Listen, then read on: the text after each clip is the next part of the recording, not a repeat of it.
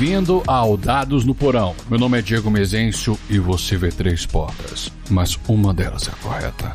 Abra a errada e conhecerá seu fim. A porta 1, um, ha! A porta 2, e aí é? A porta 3 é o macaco! Macaco! Olha o macaco! Olha o macaco! Já joga os dados na mesa, pega um pedaço de pizza e encha teu copo. Hoje vou falar sobre quebra-cabeças no RPG. Esse é o episódio 49. Puzzles.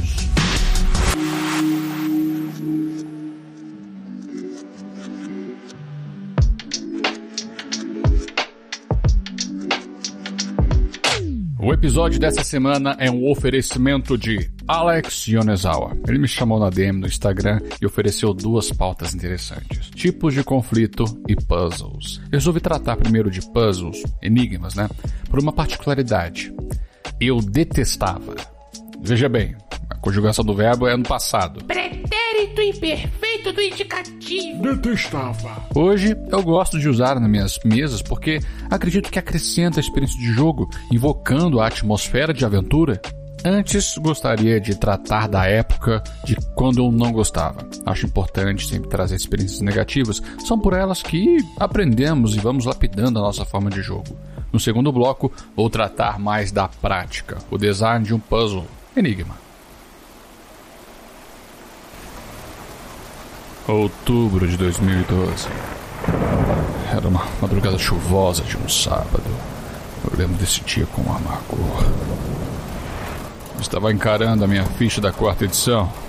Lágrimas corriam pelo meu rosto. Estava devastado. Na ponta da mesa, o narrador ria da minha desgraça. Seu enigma era impossível de ser resolvido. Vamos, Diego, resolva meu puzzle. Mas. Não. Vamos! Quem veio primeiro? A galinha ou o ovo? Eu. Eu não sei.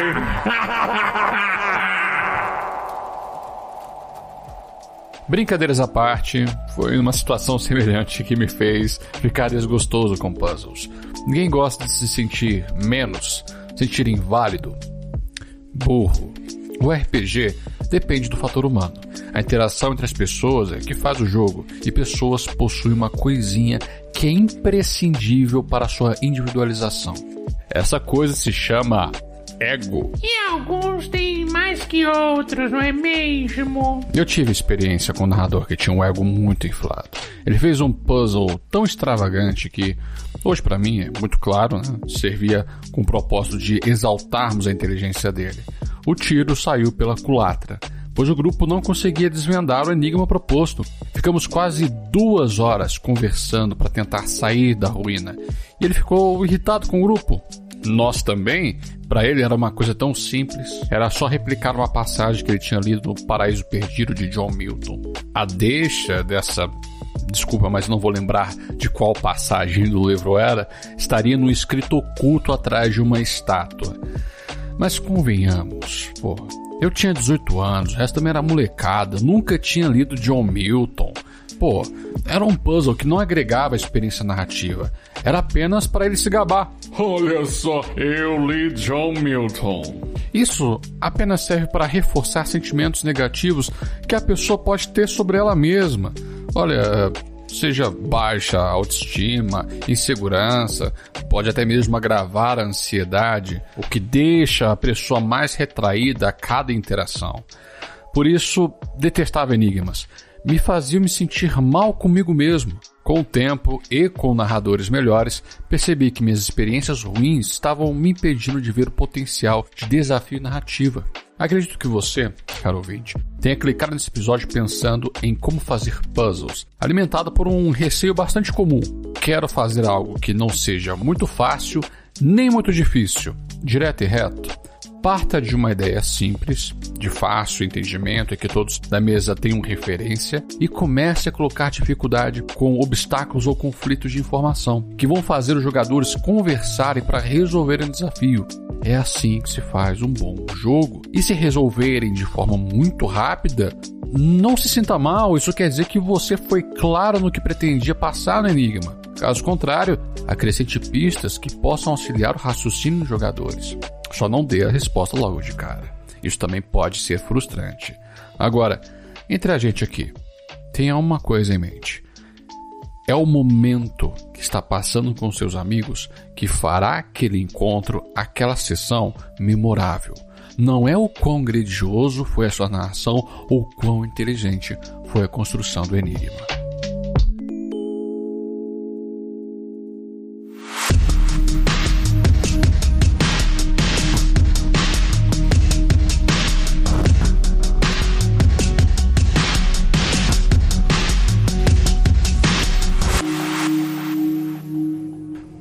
Mais uma vez vamos flertar com game design.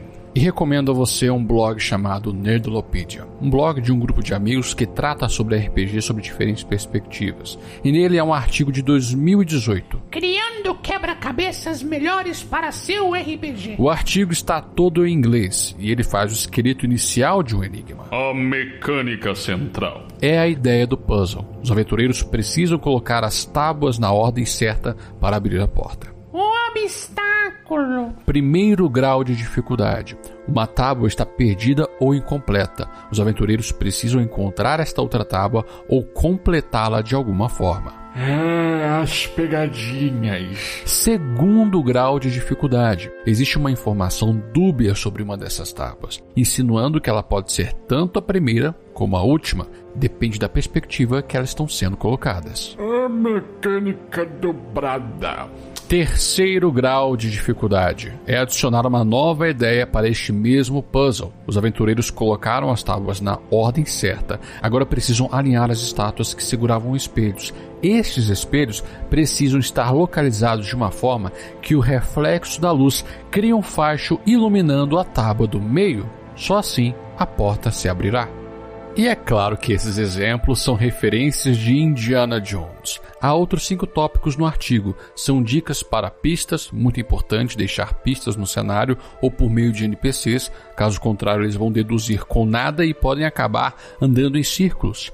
Feedback da interação com o puzzle, interação básica de perguntas sobre o ambiente e o objeto que faz parte do enigma, dicas para teste de habilidade, coesão do enigma com a masmorra e auxílio visual. Este último é extremamente importante, porque dependendo do enigma, se deixarmos tudo no teatro da mente, acarreta em debates intermináveis. Com o estímulo visual, os aventureiros podem interagir melhor com o seu puzzle.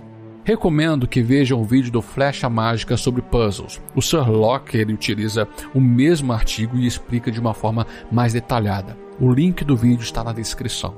Agora, o que eu quero conversar com você aqui é o seguinte: roube as ideias daquilo que você gosta, filmes, jogos, livros, mas veja bem, vocês precisam ter a mesma referência para que não acontecer o que eu relatei no primeiro bloco e gostaria de compartilhar com vocês dois puzzles que me orgulham muito. São meus xodós. O primeiro eu peguei da ideia dos Dragon Age Inquisition. Tem um determinado momento do jogo que você vai para as dunas visitar algumas ruínas do, de anões antigos do cenário. E dentro dessas ruínas tem um puzzle muito interessante que é o seguinte: você se depara com uma câmara que tinha quatro estátuas. Essas quatro estátuas escritos estavam sobre seus pés. Você deveria acender os braseiros na ordem correta dos escritos. Você tinha que ler tudo, montar o texto e acender o braseiro nessa ordem. Eu adorei este puzzle porque ele não é somente uma coisa mecânica. Acende aqui, errou, monstro vem. Não, ele agrega ao conhecimento do universo que a gente está jogando. E eu usei isso na minha primeira sessão de D&D quinta edição onde os aventureiros precisavam entrar nesta câmara, havia escritos, né, esses poemas nos pés das estátuas, e para abrir a porta é como se fosse um ritual.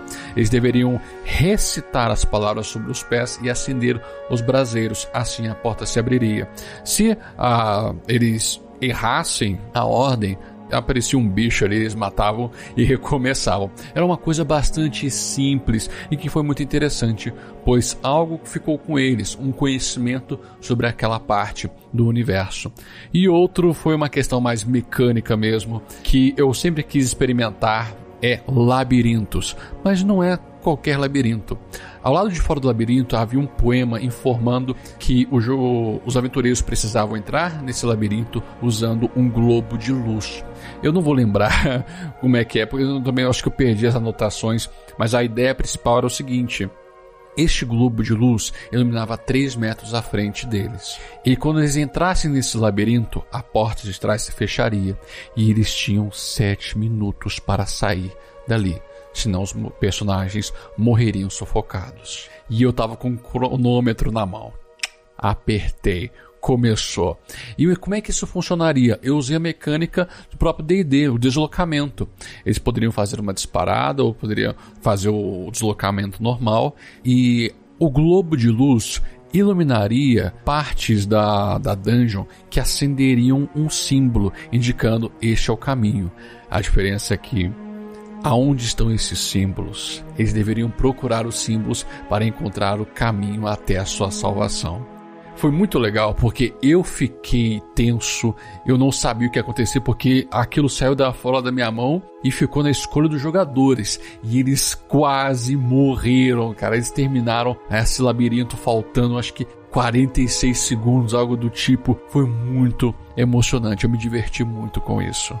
E acho que esse é o principal fator do bom enigma. Eles não só divertem o jogador, eles têm que divertir você também, narrador. Pô, todo mundo tem que se divertir. Mas agora me diga você, quais já foram os puzzles que você já experienciou em mesa?